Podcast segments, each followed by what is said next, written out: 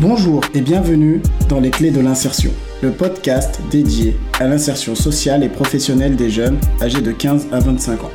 Je m'appelle Ashmi et je suis éducateur spécialisé de formation.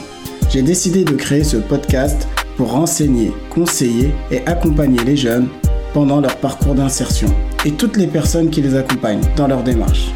Dans les différents épisodes, je vais vous donner des outils, des astuces et vous faire découvrir des actions ou des projets mis en place dans le domaine de l'insertion.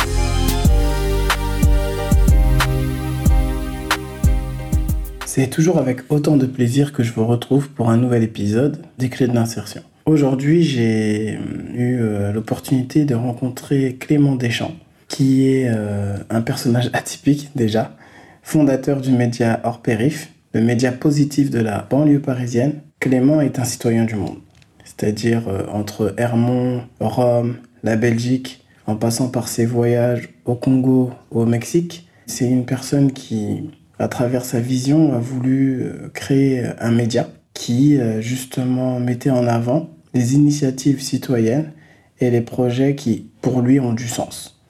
Et euh, moi, c'est en voyant ces vidéos sur Instagram, vraiment, j'ai été euh, touché par l'angle qu'il prenait lors euh, du tournage et surtout de quelle manière il donnait la parole aux usagers. Et c'est pour ça que j'ai souhaité l'inviter dans la clé de l'insertion parce que l'insertion passe également par l'image de soi, passe également par la connaissance de l'autre et le travail que Clément fait et développe jour après jour et bah, va dans ce sens-là et je partage sa vision des choses. C'est pour ça que je vais pas vous en dire plus et je vais vous laisser écouter notre rencontre qui a été vraiment forte enrichissante. Petit rappel, n'oubliez pas que vous pouvez noter et laisser un commentaire sur votre plateforme d'écoute sur euh, le podcast Les Clés de l'insertion. Je vous remercie. Bonjour Clément. Bonjour. Merci à toi d'avoir accepté mon invitation. Avec plaisir. Franchement, moi, je, je kiffe ce que tu fais. Dans le sens où, euh, tu sais, moi, ça fait pas très longtemps que je suis sur Instagram, les réseaux sociaux. Et euh, j'ai un ami à moi qui m'a conseillé de regarder un peu ce que tu faisais. Et j'ai été bluffé par euh, ta manière de filmer et d'interroger les gens. Donc je me suis dit, c'est quoi ce truc Hors périph, il vient d'où? Ah, Il fait comme les autres. Et en fait, après, j'ai pris le temps de regarder tes vidéos. La première dans le RER, ensuite avec Wake Up, avec euh, l'association qui s'occupe des mamans et des nourrissons, je me suis dit, ah, c'est sympa ce qu'il fait. C'est frais. Il, donne la parole vraiment de manière brute, mais c'est structuré également. Donc, euh, c'est pour ça que j'ai absolument voulu euh, t'inviter parce que je trouve ça super. Et j'aimerais que tu puisses justement nous parler de toi, tu viens d'où, ce que tu fais et l'objectif de ton média surtout. Ça marche. Bah, Schmi, déjà, merci beaucoup. Franchement, ça me touche d'entendre ces compliments parce que moi, je suis nouveau dans la vidéo. ah, t'es nouveau carrément, je, me pas. je te jure, je suis autodidacte. J'ai commencé à faire de la vidéo là il y a six mois. D'accord. Euh, même pas. Euh, avec mon téléphone, comme, euh, comme tout le monde, je suis parti filmer. Le, premier reportage, c'était un théâtre ouais. dans le 9-5. Mhm. un théâtre qui travaille avec des comédiens en situation de handicap. Mais attends, stop. Avant d'arriver dans le vif du sujet, Clément, je qui me tu présente. es Qui tu es D'où tu viens alors, moi, je m'appelle Clément, je suis né à Paris. D'accord. J'ai 28 ans. Euh, j'ai grandi un peu partout. D'où je viens, c'est un, un, peu compliqué parce que moi, j'ai plein d'origines, on va dire. Mhm. Déjà, je suis franco-belge. Ok. Et euh, je suis né à Paris, j'ai grandi en France jusqu'à l'âge de 9 ans où je suis parti en Italie. Ok. J'ai vécu à Rome pendant 6 ans. Tu parles italien, donc Ouais, je parle italien. Ah ouais. Ouais, et j'ai cette chance-là. Et je suis tombé amoureux de l'Italie. Et bref, j'ai fait mon adolescence là-bas. C'est un peu Ah. là-bas que j'ai appris à vivre, tu vois. Euh, les premières copines, les premières conneries euh, en Italie en plus. Après, je suis rentré en France. Là, je suis passé de Rome à Hermont dans le 95. D'accord. Donc, ça a été un changement un peu radical pour moi. Mais bref, euh, je suis passé de l'Italie à la banlieue parisienne. J'ai découvert euh, la banlieue parisienne. Je me suis adapté. Et après, vers l'âge de, après, j'ai eu mon bac. Et vers l'âge de 19-20 ans, je suis parti en Belgique faire mes études. D'accord, c'est-à-dire que tu as eu ton bac à Hermont. Ouais. D'accord. À Hermont, ouais. Après, j'ai commencé la fac à Paris, mais j'ai j'ai lâché tout de suite. J'ai travaillé au KFC Mhm. pendant quelques mois. Tu sais faire du poulet alors. Ouais, ouais. J'ai en mangé aussi. et euh, belle expérience, franchement, le KFC, c'était formateur. En fait, j'ai eu plein de petits jobs dans ma vie et, et ils m'ont tous appris des trucs. J'imagine que Ouais. petite, euh, comme je le dis souvent, en fait, dans ton parcours, toutes ces petites expériences, toutes ces rencontres, eh ben, elles ont fait ce que tu es aujourd'hui. Forcément. Voilà, et ton regard, eh ben, ça, ça joue aussi. Forcément. Donc, ton bac, le- la fac, la Belgique. La Belgique, où euh, j'ai de la famille aussi. Et je voulais, euh, je voulais un peu prendre mon envol, partir de chez les parents et euh, aller faire mes études du coup en Belgique. Et je voulais faire du journalisme déjà. J'avais en tête de me lancer dans. le- Je m'étais dit quel est le métier qui me correspond? Ah, je pense que ça, ça me plairait bien. Mhm. Sauf que pour entrer dans les écoles de journalisme, il faut faire deux ans de quelque chose avant. Deux ans de sciences, euh, de n'importe. Faut une Deux- licence ou un Faut, master, ouais, voilà, faut, deux, faut un bac plus deux. Ah, bac plus 2, d'accord, ok. En quelque chose, en un domaine, euh, n'importe lequel. Et moi, euh, voilà, c'était la politique qui m'intéressait. Donc j'ai vu qu'en France, Sciences Po, c'est compliqué. D'entrer en Sciences Po, c'est très Mhm. élitiste. Euh, moi, j'ai vu qu'il y avait de la famille en Belgique, qu'il y avait la possibilité de faire Sciences Po en Belgique. Et donc je suis parti, tu vois. C'est vrai ce que tu dis par rapport à la Belgique, parce que moi, quand j'étais plus jeune, je travaillais avec une éduque. Elle avait eu son diplôme d'éducateur euh, SP en Belgique. Et euh, nous, à l'époque, euh, il y avait un concours, l'écrit et l'oral, euh, et du stress et tout. Maintenant, avec Parcoursup, c'est différent. Il y a toujours un concours, mais c'est qu'un oral. Et elle me dit, non, nous, il faut juste s'inscrire à la fac. Et il y avait un afflux d'étudiants français Mhm. Parce que les facs en Belgique étaient ouverts. Et ouais. et Donc toi, c'est un bon exemple ce que tu dis. Et, c'est marrant parce que je vais te dire un truc. Sciences Po en France, c'est c'est vrai que tu sais, quand tu dis Sciences Po en France, tout de suite, euh, les gens, ils, ils font wesh, c'est incroyable. euh, C'est tr- c'est très élitiste. C'est clair. C'est réservé à, à très peu. En Mhm. Belgique, tu dis tu fais Sciences Po, on te prend pour un branleur, pour un mec qui savait pas. voie- limite voie de garage, tu vois. Je te jure, en Ah Belgique, ouais. c'est un peu le truc qui a pas trop de débouchés. Donc bref, donc j'ai fait Sciences Po. euh, au final, j'ai fini ma licence. Après, j'ai bref, j'ai eu, euh, j'ai fait des voyages, j'ai bossé, j'ai fait du bénévolat. T'as fait des voyages, attends, c'est intéressant parce que moi, je suis un grand voyageur aussi. Ouais, T'as beaucoup- voyagé dans le monde ou plutôt Ouais, en Europe euh, bon, Allez, fais-nous rêver. T'es allé où Franchement, j'ai fait beaucoup. J'ai eu la chance de faire beaucoup de pays parce que mes parents ils m'ont transmis ce virus-là. D'accord. Je suis allé. T'as fait tous les euh, continents donc Ouais, ouais, sauf l'Océanie.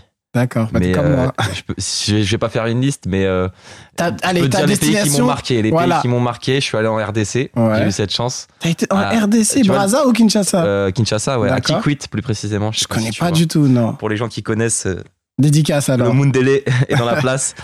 Mundele, ça veut dire le blanc euh, là-bas. Tout le D'accord. monde m'appelait comme ça.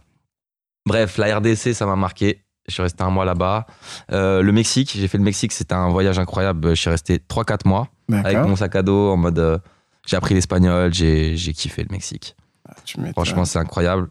Euh, Donc, tu vois, t'as ce regard sur le monde. beaucoup de voyages, ouais. T'as ce regard sur le monde. T'as ce rapport à l'autre aussi qui est très spécifique. Parce que de l'Italie à la banlieue parisienne, Mm. à la Belgique, Mm. tes voyages, les voyages, ça forge. Mm. C'est-à-dire que les rencontres que tu fais, elles te laissent pas. euh, T'apprends toujours, quoi, Ouais. des autres. Ouais. Et ça, c'est c'est super. Donc, Sciences Po, En vrai, je pense que ce qui me définit sur tout ça, c'est vraiment l'ou- l'ouverture d'esprit. C'est un peu prétentieux, mais la curiosité. Je te jure que moi, je suis curieux, je suis ouvert à tout. Euh, que ce soit, euh, tu vois, les voyages, les, les continents, les cultures, mais même, euh, par exemple, les styles musicaux, les films, les, je sais pas, moi, je m'intéresse, j'essaie de m'intéresser un peu à tout. Parce que tout, je trouve que tout est intéressant, tu vois. Bah, Tu me parles d'une culture, vas-y, malienne, ça m'intéresse de comprendre ce que tu vis. Tu me Mhm. parles d'une culture au Cambodge, bah ça m'intéresse aussi, tu vois. Donc je pense que c'est ça. Donc tu me parles de techno, euh, j'adore. Tu me parles de jazz, j'adore. Tu me parles de rap français, j'adore. Donc euh, c'est tout ça, tu vois. Mm. Bah, Et, c'est ce qui euh, fait ta personnalité. Ouais. Et ouais, on, le- ouais. on le ressent dans ce que tu fais.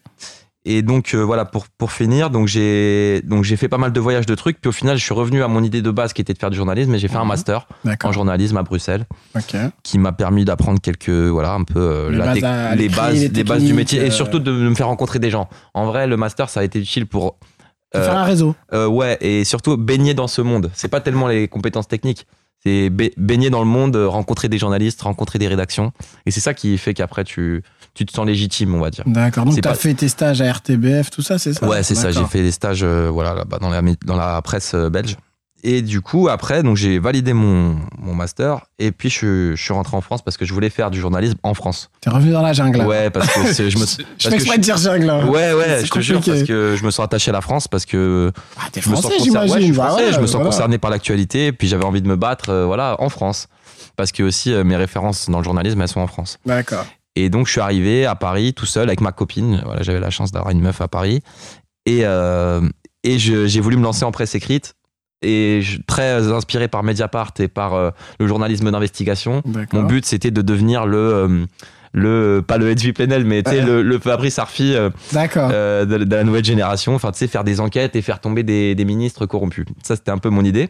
Puis je me suis très vite rendu compte que c'était pas trop pour moi parce qu'en fait, le journalisme d'enquête, c'est beaucoup de temps passé sur son ordinateur à éplucher des bilans comptables, à, à chercher des infos sur le net, à, tu vois. Aujourd'hui, les à la rencontre de personnes, j'imagine, c'est des, Ouais, c'est des, oui.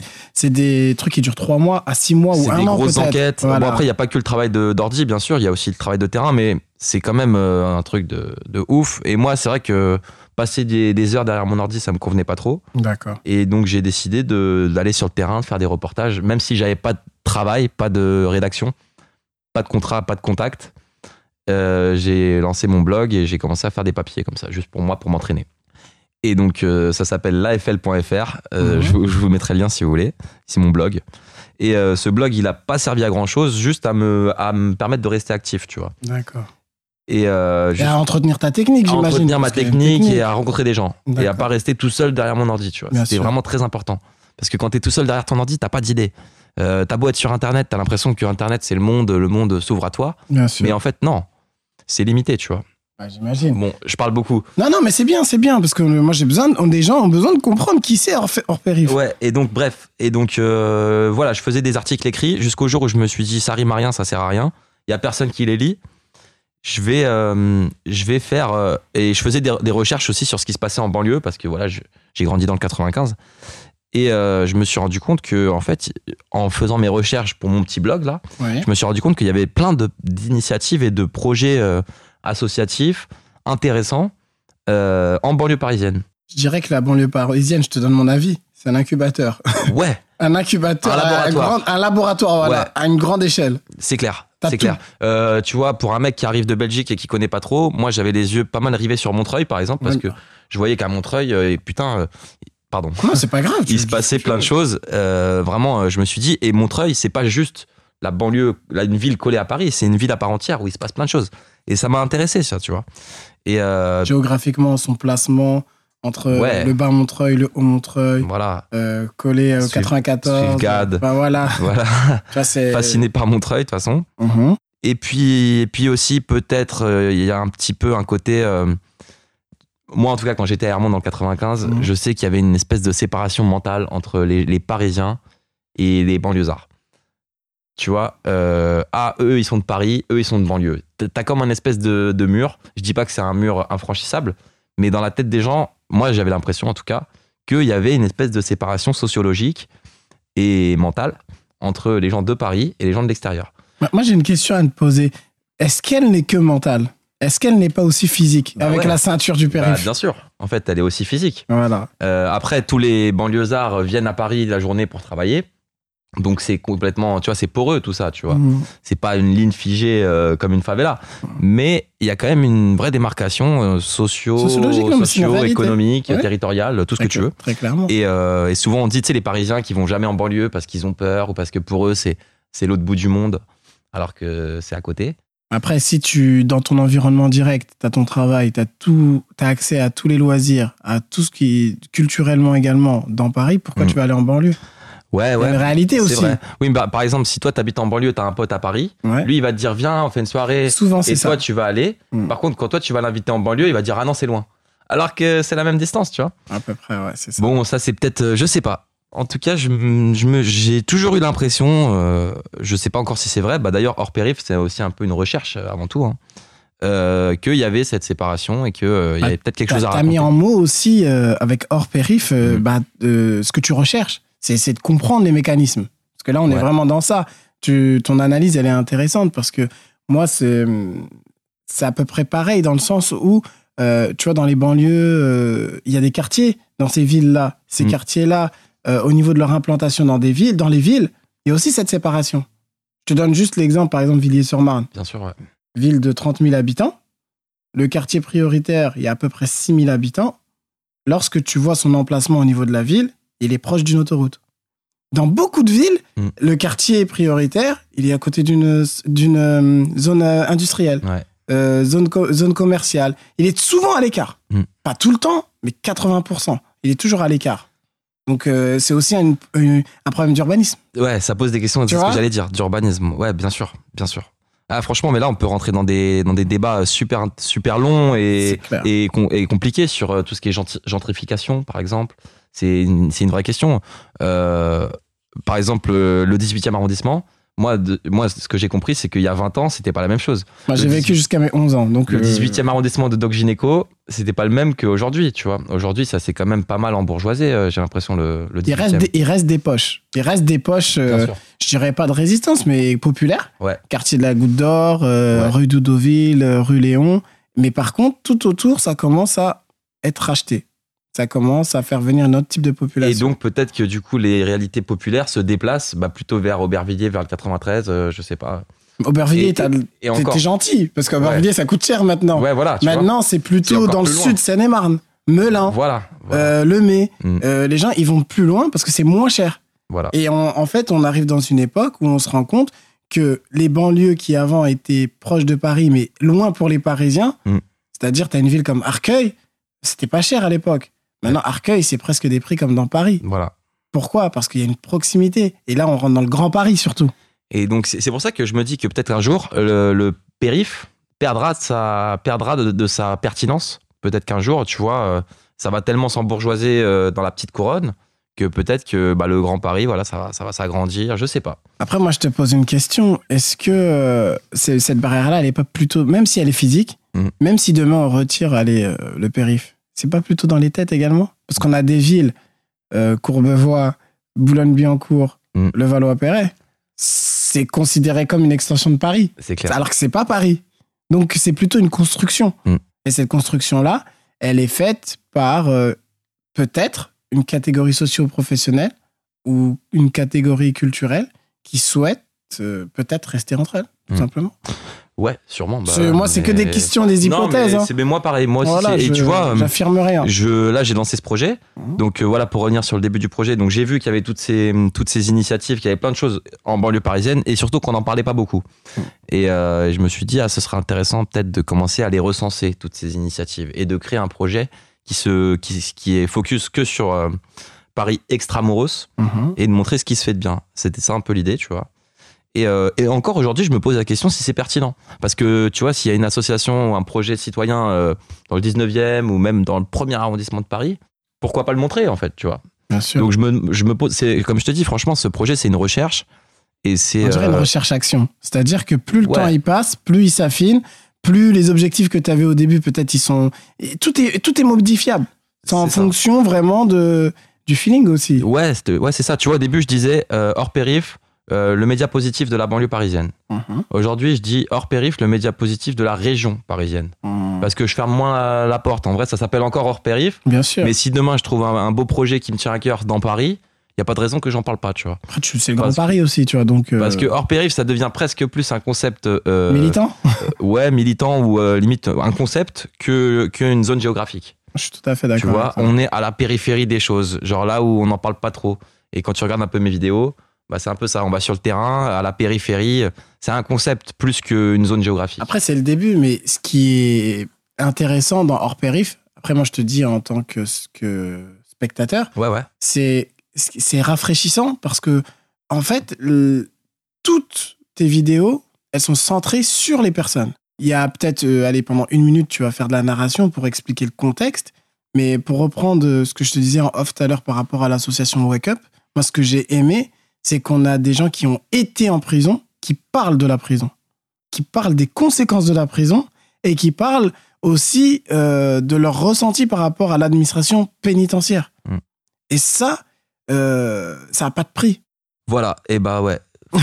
Non mais franchement. Je, je sais même pas quoi ajouter et parce qu'ils ont tout dit. ont tout. C'est un peu, du coup, en, en vérité, ce que je veux faire avec ce projet, c'est même plus tellement, comme je te disais tout à l'heure, c'est même plus tellement une question de banlieue, pas banlieue. Mhm. C'est ça, c'est plus un prétexte. Et parce que j'ai constaté qu'il y avait un déficit euh, euh, journalistique. Il y avait pas beaucoup de médias en fait en banlieue parisienne. Juste, il y a pas beaucoup de médias, moins qu'à Paris en tout cas. Bah, Mais en concentré vrai, dans, le- dans Paris hein? Ouais, voilà. En vrai, le cœur du projet, c'est surtout ça, ce que tu es en train de dire. C'est aller chercher la parole des gens en direct, sur le terrain, et la, et la respecter. Et c'est un peu ça le journalisme à la base, quand même. C'est aller chercher l'info là où elle est, tu vois.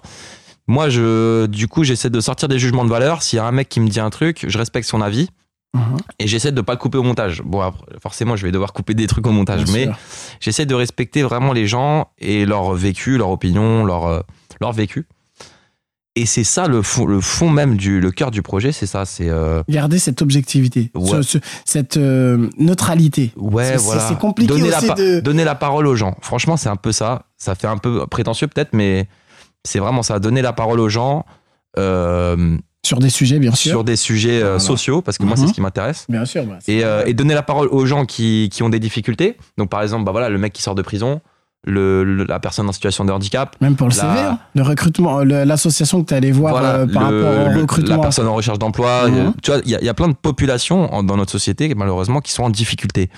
Euh, les étudiants en ce moment, euh, les réfugiés, les, les sans-papiers, les mères isolées, les jeunes déscolarisés. Il y a, il y a beaucoup de Ah, populations. si tu fais une liste, qui galèrent. euh, ben, pas s'arrêter. hein. voilà, bah, c'est ce qu'on appelle les problèmes sociaux. Tout à fait. Et ben moi, je m'intéresse à ces problèmes, mais plutôt que juste les dénoncer, je, je vais à la rencontre des gens qui, qui essaient de faire bouger les choses. Tu vois, pour, être, pour faire un média de résilience, tu vois. Bien sûr. Donc, on montre qu'il y a des chômeurs, des chômeurs qui galèrent à retrouver du travail, mais on montre aussi l'association qui essaie de les aider à s'en sortir. En fait, c'est un regard 360 degrés. Un peu, ouais. C'est-à-dire, on montre le bénéficiaire, mais on montre également les accompagnants. Voilà. Et on décrit également la structure, s'il y en a une, qui travaille euh, dans cette direction. Et pourquoi montrer, les pourquoi montrer ces associations-là? Pour euh, ça, c'est vraiment c'est mon parti pris. C'est ça, c'est pour euh, donner un peu d'espoir, pour montrer que faut pas, faut pas être fataliste et que tu vas pas changer le monde, mais que à ta petite échelle, dans ta ville, dans ton quartier, dans ta banlieue, même si tu aides une personne à, vas-y, un, un sans-abri un soir ou un réfugié, euh, tu vas pas résoudre le problème de la migration dans son entièreté, mais tu vas donner un coup de main, tu vois. Et c'est c'est c'est ça le. Moi, je te rejoins tout à fait. C'est ce que j'essaie aussi de faire avec mon podcast, c'est donner la parole à des personnes, même si elles ne font qu'un- qu'une action euh, sur un quartier, et bah, cette action-là va contribuer au mieux vivre ensemble. Ouais, Et va raffermer cette cohésion sociale, tu vois. c'est ça. Et peut-être que ça va donner envie à un autre mec qui va voir ma vidéo dans un autre quartier. C'est ça. Et c'est ce qui s'est passé, tu vois. Mhm. Et là, j'étais, je te jure, j'étais ému ce jour-là. Mhm. Euh, c'était bah, le premier reportage que j'ai sorti, c'était Tadamoun, c'est des, des jeunes femmes de Ivry-sur-Seine Mhm. qui ont organisé des, qui organisent des cours de français pour les réfugiés et une aide juridique pour faire les, les démarches. Donc pour les réfugiés, les sans-papiers. Moi, je suis vachement sensible à, à la question des, des réfugiés, des sans-papiers parce que j'en connais pas mal. Et je sais que à chaque fois, c'est des histoires euh, jamais. hein. qui n'ont rien à voir avec nous. On a eu la chance de Bien grandir sûr. avec un passeport français, je te jure. Bref, ces jeunes femmes, elles organisent des cours de façon totalement bénévole. Et euh, c'était mon premier reportage. euh, J'en suis vraiment content. Et trois jours après la publication, j'ai reçu un message d'un avocat à Survilliers, dans le 95, une Mhm. petite ville, qui m'a dit Pourriez-vous me mettre en contact avec ces jeunes femmes? J'aimerais faire la même chose dans ma ville. Tu vois. Et là, je me suis dit C'est bon, tu vois. Rien que, ça, rien que ce- un message comme ça, ça fait plaisir. Et on Mhm. continue, tu vois. Bah, ça veut dire que eh bah, les... tu as réussi à travers ton objectif à transmettre aussi tes, tes, tes- tes valeurs et ce que tu voulais transmettre. Ouais. Et, moi, je le ressens. J'ai- du mal un peu à mettre des mots, mais je ressens à travers tes reportages cette envie de faire corps. De faire corps et de créer des ponts. Tu vois, des passerelles. Ouais. T'es du 9-4. 9-5, Ne- 9-5. Non, je, du Ah ouais. 9-5, pardon. Tu vas aller dans le 94. Mm. Mais ça va créer un pont. Ouais. Euh, t'es 92 bientôt, tu vas peut-être aller là-bas. Tu vas aller dans le 91, dans le Mm. 77. Mais en fait, l'objectif, enfin, le, le rôle de Hors Périph, c'est aussi de créer une plateforme sur laquelle on connaît toutes les initiatives. Voilà. Voilà, Voilà. bon, là, t'en es au début. Et du coup, je peux me permettre une question Oh, parce que toi, t'as grandi ici. Oui, je Euh, t'as grandi dans, en Ile-de-France toute ta vie. Hein, toute ma vie. Est-ce que tu penses que, euh, parce que c'est un peu ça la question que je me pose avec Orpea, est-ce que tu penses qu'il y a un sentiment d'appartenance propre à la banlieue, c'est-à-dire un mec du 9-3 et un mec du 9-4 Est-ce que tu penses qu'ils vont, qu'ils vont avoir un sentiment euh, d'appartenance commun ou pas? Bon, je vais tenter de répondre par rapport à mon vécu. En fait, euh, quand tu as grandi dans un quartier prioritaire, tu vis avec des gens qui te ressemblent physiquement, Mm. c'est-à-dire euh, subsahariens, euh, maghrébins, euh, culturellement aussi, on est relativement proches. Et au niveau de, de nos familles et des parents, on a aussi des similitudes. Nos parents, ils sont souvent très ouvriers, ils travaillent dans le bâtiment. Ouais. Donc, euh, on a des, des, des vécus qui sont communs parce qu'on a vécu dans les mêmes contextes. Mm. Après, il y a des particularités. Si tu as grandi dans le 92 et dans le 93, tout dépend euh, dans quelle ville t'étais, parce que au niveau du tissu économique, au niveau de la localisation de ta ville, ça peut être différent. Et plus le quartier il est enclavé, et plus les problèmes sociaux sont, euh, sont criants. Ouais. C'est pour ça qu'en 2003, on a eu un gros projet de rénovation urbaine euh, qui a fait, qui a transformé les quartiers de France. Moi, par exemple, le quartier dans lequel j'ai grandi, aucune voiture pouvait rentrer dedans. C'est-à-dire, c'est un village fermé. Et intervention de la police, c'était que à pied. Mm. Quand ils ont fait la rénovation Pourquoi ils avaient urbaine, mis des, bar- des, bar- des barricades? Non, il n'y avait pas de barricade, justement. C'est quand euh, l'architecte de l'époque, il a créé le Ah, Il quartier, n'y avait pas de route il n'y avait pas de route, c'était vraiment, on avait des parcs et tout à l'intérieur. Mais lorsque la police devait intervenir, elle devait intervenir à pied. Donc c'était compliqué pour eux. Donc avec euh, la rénovation urbaine, certes, ils ont refait des bâtiments, ils ont reconstruit, euh, comment dirais-je, des choses, mais ils ont fait passer des routes. Ce qui fait que géo- géographiquement, le quartier, il a changé. Il s'est ouvert. Ouais, il s'est ouvert. Ouais, il s'est ouvert. Après, je sais pas si c'est bien fait ou mal fait, ça c'est une autre question, mais ça a ouvert le quartier vers l'extérieur. Et ça, par contre, c'est une bonne chose. Ouais, Ça, par contre, c'est une bonne parce chose. que le principe d'un ghetto, euh, c'est ça. Mmh. C'est un lieu fermé. C'est un lieu fermé. Il y avait qu'une entrée et une sortie en plus. Ah ouais, c'est fou. Il y avait plein de quartiers comme ça, tu vois. Bon, je sais pas si j'ai répondu, je t'ai donné mon avis, quoi. Moi, je voulais te demander par rapport à hors périph, pourquoi avoir choisi ce format? C'est-à-dire le format euh, téléphone portable, j'ai l'impression. Hmm. C'est ça, c'est avec un téléphone? Ouais, ouais, tout à fait. Ouais, tu vois. Format téléphone, bah, je filme avec mon téléphone et je considère que les gens qui vont, qui vont regarder mes vidéos les, vont les regarder sur leur téléphone aussi. D'accord. Donc, euh, parce que c'est les chiffres hein, qui le disent, hein, c'est la, la, la consommation de- d'informations des, des gens, Mhm. bah, c'est de plus en plus sur le smartphone. Et de moins en moins de gens s'informent euh, sur les journaux ou à la télé ou sur leur écran d'ordinateur. Donc toi, tu savais que... Je crois que c'est 70% maintenant. euh, 70 Je crois, ouais. c'est Ah, sur- t'as quand même étudié un peu le- Un petit peu, ouais, vite fait. En gros, pourquoi, pourquoi je, je suis parti sur le terrain de la vidéo Mhm. et sur le terrain de la vidéo verticale? Parce que, Vertical est très bien, ouais. Ouais. Vertical. pourquoi? Parce que quand j'ai lancé ce projet, moi, je voulais faire un projet engagé, un projet. euh, Il y a des gens qui vont dire un peu peut-être bisounours, tu vois, les, les associations, les machins. Donc il y a peut-être un côté. Ouais, en tout cas, c'est un média engagé. Mais je voulais pas que ce soit vu comme un truc euh, romantique, genre gentil.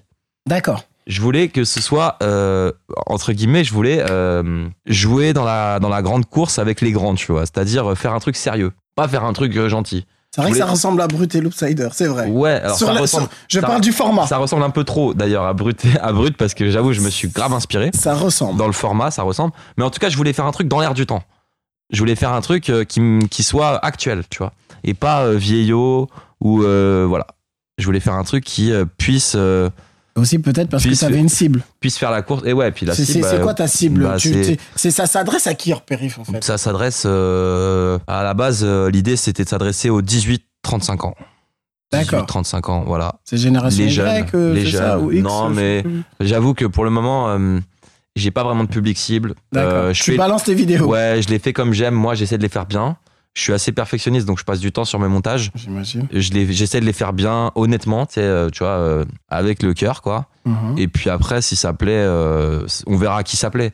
Là, pour le moment, pas, je me suis pas encore penché sur les stats pour comprendre vraiment qui regarde, Regarde. mais je crois avoir compris qu'il y a un peu plus de femmes. D'accord. Parce que aussi, parce qu'on est beaucoup sur Insta et Insta, il y a plus de femmes qui Mhm. juste qui utilisent Insta.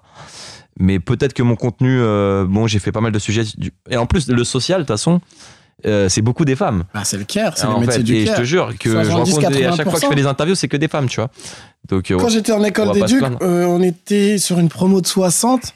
On était 7 garçons. ouais, Tu vois tu vois. Et euh, dans le journalisme aussi, d'ailleurs, c'est beaucoup Ah, plus. C'est un peu plus féminin, ouais.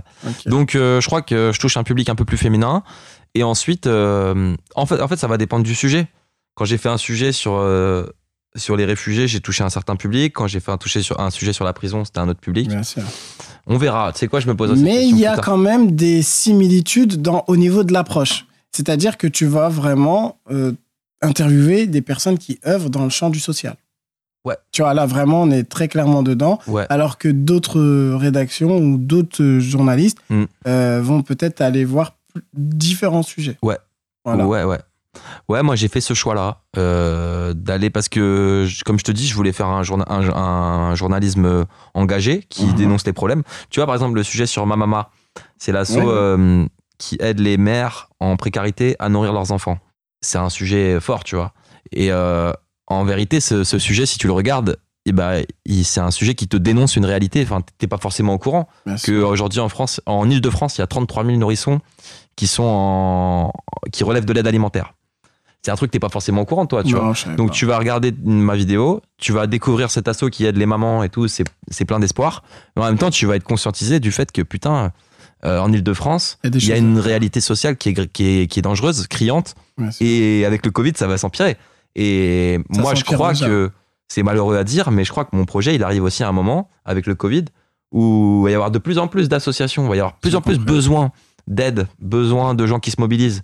Et moi, je vais être là pour les filmer, D'accord. tu vois? Et il y a aussi, pas- tu reviens sur euh, ma maman, parce que moi j'ai regardé, et moi il y a deux choses que j'ai retenues euh, dans cette vidéo. Mm. La première, c'est euh, le rôle de l'économie circulaire, et du don et du contre-don. Mm. Franchement, j'étais, entre guillemets, étonné quand la dame, elle disait, on donne des poussettes, on récupère des poussettes, même si elles sont cassées, et on les donne. Les dames, quand elles en achètent des nouvelles, entre guillemets, elles vont les redonner. Ouais. Et en fait, c'est du don contre du contre-don. Ouais. Et la deuxième chose, c'était euh, aussi la maman qui disait que qui faisait chauffer du riz, il me semble, Mm. et qu'avec l'eau, elle, elle, fait, elle donnait. Qui, qui mettait, euh, qui mettait, euh, donc qui faisait cuire du riz. Voilà. Et qui, euh, vu qu'elle avait pas assez de, de, no- de no- nutriments pour son bébé, elle mettait l'eau du riz dans le biberon pour que le bébé il boive l'eau du riz et que il- il y a un peu plus de nutriments, tu Ah, vois. ça m'a fait. Enfin, t'imagines J'étais choqué. Je Ouais. me suis dit, mais on, Ouais. on est en Afrique à l'époque euh, de la famine ou maintenant Enfin, il y a toujours des Bah, famines au Yémen. c'est- en Ile-de-France. Alors que c'est juste à côté, en Ile-de-France. Et ça, c'est impressionnant. Et je pense qu'avec le Covid, euh, je pense qu'on s'est tous un peu refermés sur nous-mêmes. On est beaucoup sur Internet, euh, le confinement, tout ça. Et je pense qu'on est en... on- Il y a tellement d'invisibles là dehors qui, je te jure, qui qui sont dans des situations où on n'en parle pas, on sait pas. Bah, tu vois, après, de temps en temps, tu as des signaux. Genre, quand sûr. tu vois l'aide alimentaire pour les étudiants, de temps en temps, tu vois les queues interminables. Tu te dis, ah ouais, il y a peut-être un problème. Euh, quand tu vois euh, certains signaux, mais en vrai, il y a des invisibles là avec le Covid qui sont là, qui. Ils ont toujours été là, mais que maintenant, on va les voir sur les devants de la scène parce qu'entre guillemets, il y en aura de plus en plus. Ouais, mais ce que je veux dire, c'est que je crois qu'on les voit encore moins parce qu'on s'est plus refermé sur nous-mêmes avec le Covid. J'ai l'impression que le monde s'est un peu refermé sur lui-même. Je Mais sais bon, pas. ça, c'est un autre, un Parce qu'il y a aussi beaucoup d'associations qui sont créées. Il y a beaucoup, Ouais, il y a un gros élan de solidarité qui s'est fait depuis un an. Mm. Donc, euh, je suis un peu plus mitigé que toi, mais je- j'entends ce que tu dis. Moi, une- Clément, j'ai une question parce que toi, tu es journaliste, donc euh, ton regard, euh, il est pour moi important. C'est euh, dans notre pays, au niveau euh, de l'information. C'est qu'un avis extérieur, j'ai l'impression qu'on marche beaucoup en séquence. C'est-à-dire, là, juste avant, tu as parlé des, des étudiants. Mm. En fait, la précarité étudiante, ok, elle a toujours existé. On le sait. Euh, avant le Covid, en octobre 2019, il me semble, on a un jeune qui s'appelle Anas qui s'est immolé par le feu devant le Crous de Lyon À Lyon, ouais. pour dénoncer la précarité étudiante. Mm. Moi-même, j'étais étudiant, tu as déjà été étudiant. Celle-ci a toujours existé. Ok, Hashmi, on va me dire, euh, elle a augmenté. C'est vrai, c'est vrai qu'elle a augmenté. Mais tu vois, il y a, il y a toujours cette manière de faire où, pendant un mois, on va te bombarder sur la précarité étudiante. Et ensuite, du jour au lendemain, tu vas pas comprendre. Ouais. Ça va zapper, on va arriver sur un autre sujet. Ouais. Comment tu peux expliquer ça, toi? Parce que moi, je suis, franchement, je suis dépassé. Euh, bah là, là, on touche à la consomm- ah ouais, au fonctionnement de l'information d'une manière générale. Moi, je pensais aussi à Biden, là, tu vois. Tu te souviens quand il y a eu la séquence euh, États-Unis, euh, Trump, euh, tu euh, Trump qui voulait pas partir. On parlait que de ça. On entendait parler que de ça sur toutes les chaînes d'infos en continu. Puis le jour où, un jour, hop, on a. Et là, dis-moi la dernière fois que t'as entendu parler de Biden. Oh, vite fait. Vite fait. Sans plus, sans Franchement, plus. tu vois, j'ai l'impression que ouais, c'est que des séquences. Et là, demain, ça va être autre chose. Franchement, moi, je. C'est dur de répondre à cette moi, question. non, mais, non, mais mais- c'est vrai que pour moi, et je, moi, je suis assez critique par rapport à ça. Pour moi, par exemple, les chaînes d'infos en continu, euh, comme BFM, euh, CNews, etc. Pour moi, ce qu'elles font, c'est pas de l'information, c'est du feuilleton. C'est comme, c'est comme, euh, c'est pas moi qui le dis, je sais plus où j'ai entendu ça, mais je pense que c'est très vrai. C'est comme des séries. Je te jure, c'est comme une série Netflix. Tu regardes, t'as un épisode, une séquence. Ah, vas-y, ton épisode, ça va être la précarité étudiante. La semaine prochaine, t'inquiète, t'auras un autre épisode. T'as le grand format. Et c'est du temps. ouais. Du- Et c'est t'as du feuilleton en fait, c'est du story, c'est des histoires qu'ils racontent. Et ils sont là, ils font euh, les rebondissements dans l'affaire. La ministre a pris la parole sur. Qu'est-ce qu'on s'en fout de, franchement, que, que- Mmh. la réaction c'est En plus, c'est du journalisme de réaction.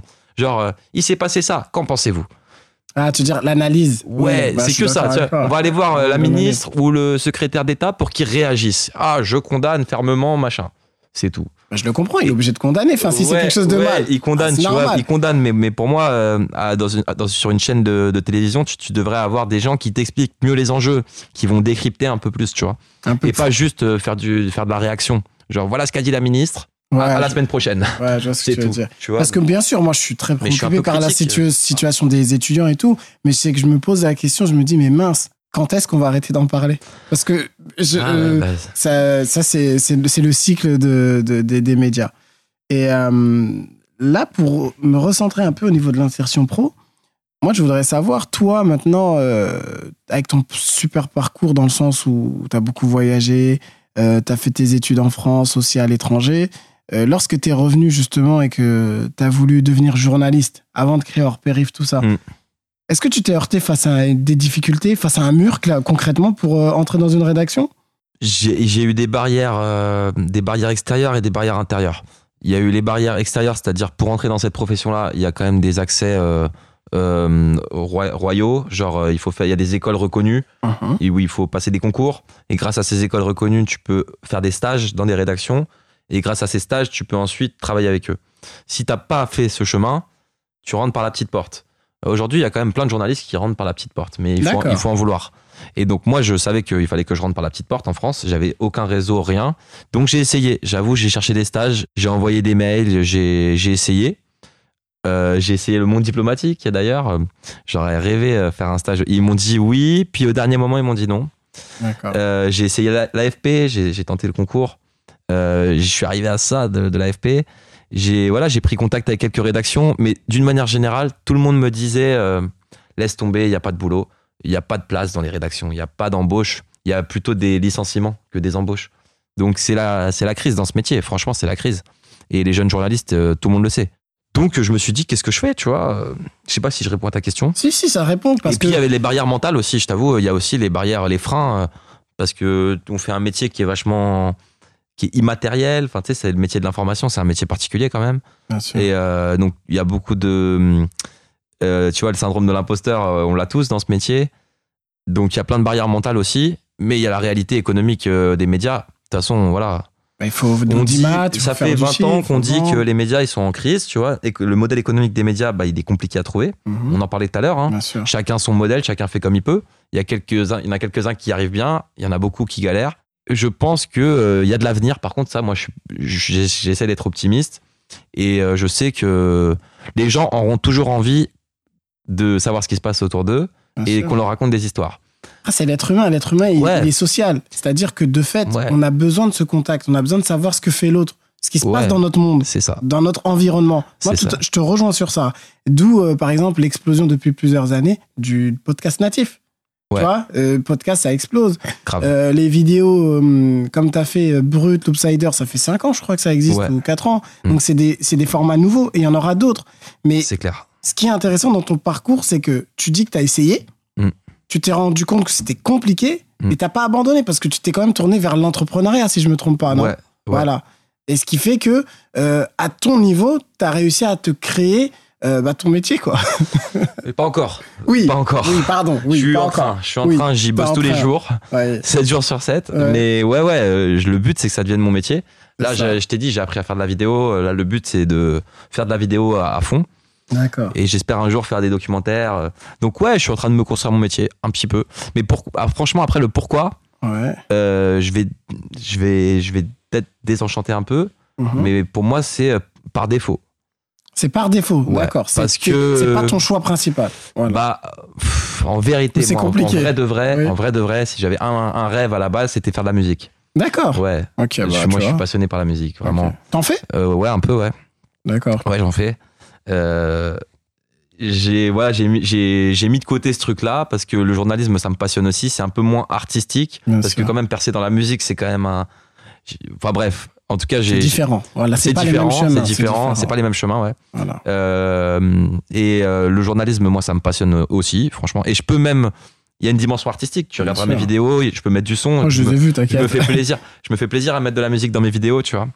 Et euh, un jour, peut-être que je ferai des clips pour des musiciens. Enfin, peut-être que je ferai du son aussi. Ah, En tout cas, c'est- en tout cas, c'est par défaut dans le sens où, en mode, je me vois pas faire autre chose. D'accord, c'est vraiment. C'était comme moi plus jeune quand je. Ouais, c'est en pareil. mode, euh, Quand t'as- t'as trouvé ton truc, et bah tu le lâches en pas. mode, il y a rien qui m'intéresse. Ah, ça c'est pas mal. Et donc, euh, vas-y, j'y vais, tu vois. Mais c'est pas, euh, c'est pas le truc, la passion, vraiment depuis que je suis petit. C'est plus, qu'est-ce qui me convient, quoi. Et ça, ça, me- ça me convient. Et tu te donnes et je prends du moyens. plaisir. Et je prends du plaisir. Bah, et je me donne des moyens parce que j'ai pas le choix. parce que sinon, c'est pas non, parce que c'est vrai, je réfléchis vraiment en mode. sinon, qu'est-ce que je ferais d'autre? Je devrais aller faire du desk, tu sais, gratter des articles Ouais. à la chaîne, des articles qui m'intéressent pas, rester entre quatre murs devant un ordi à écrire un truc pour un journal qui m'intéresse pas. Parce que Ouais. c'est ça, hein. Mm. si tu veux avoir la sécurité de l'emploi, c'est ça que tu dois faire. Et moi, je j'ai pas envie de faire Ah, ça. tu suis ta voie. Ouais. C'est ça, t'as trouvé ta voie, tu la suis et tu vas jusqu'au bout. Ouais. Et, et tu te donnes les moyens. Et ce qui est intéressant, c'est que euh, on a besoin, enfin moi je parle pour moi en tant que spectateur de hors périph, on a besoin d'avoir un regard neuf, un regard différent. Parce que souvent, malheureusement, les banlieues sont vues euh, sous le même prisme. C'est-à-dire qu'on Mm. va te parler de la banlieue, on va te parler Mm. de violence urbaine, souvent on va te parler de ça, ça, ça. Mais c'est rafraîchissant. Et moi, je kiffe ton travail. Ah bah merci Hachmi. J'ai une question à, à te poser pour conclure. Ouais. C'est euh, quel conseil toi tu donnerais à quelqu'un qui un petit un jeune qui, qui souhaite se lancer dans son projet? Malgré les difficultés, malgré les gens qui lui disent euh, c'est compliqué. Quel conseil tu pourrais lui donner? Parle aux gens. Euh, parle aux gens, va à la rencontre des gens et entoure-toi.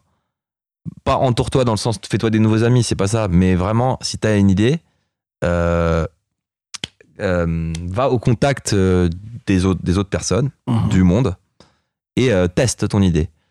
C'est vraiment ça le conseil que je donne. C'est-à-dire, euh, reste, à l'action. reste pas tout seul. Reste pas tout seul avec ton idée tout seul avec, avec- devant ton ordi. C'est euh, parle-en de ton idée. Genre tu veux faire euh, tu veux faire de la boulangerie, et ben va rencontrer le boulanger en bas de chez toi et demande-lui comment il a fait. Tu veux faire du journalisme, et ben va voir les journalistes et demande-leur comment comment se passe leur boulot. Mhm. Et comme ça tu pourras te positionner parce que si tu restes tout seul moi je suis resté pas mal tout seul à une période de ma vie et vraiment j'arrivais à rien et c'était sombre, tu vois. D'accord. Et à partir du moment où je me suis dit, tu sais quoi, maintenant, pour ce projet-là, hors périph, je vais pas rester tout seul et je vais en parler à tout le monde. Dès que je croise quelqu'un, je vais lui parler de mon truc et je vais lui demander ce qu'il en pense, ce qu'il peut m'apporter, ce que je peux lui apporter. Et là, ça fait avancer les choses, quoi. Bah, c'est bien, c'est super. Bah, Ça, merci pour, conseil, euh, ouais. pour euh, d'avoir accepté mon invitation, de cette super discussion. Donc, euh, vous pouvez retrouver Clément, bien évidemment, sur tous les réseaux sociaux Ouais. et principalement sur Instagram, où il sort des vidéos assez régulièrement. Et euh, moi, je vous recommande parce que c'est vraiment un travail super. Et comme on dit, ça apporte un autre regard sur euh, les situations et ce qui se fait euh, de mieux dans notre pays, c'est-à-dire euh, le tissu associatif. Bah, merci à vous. Au revoir. Merci, Hachmi.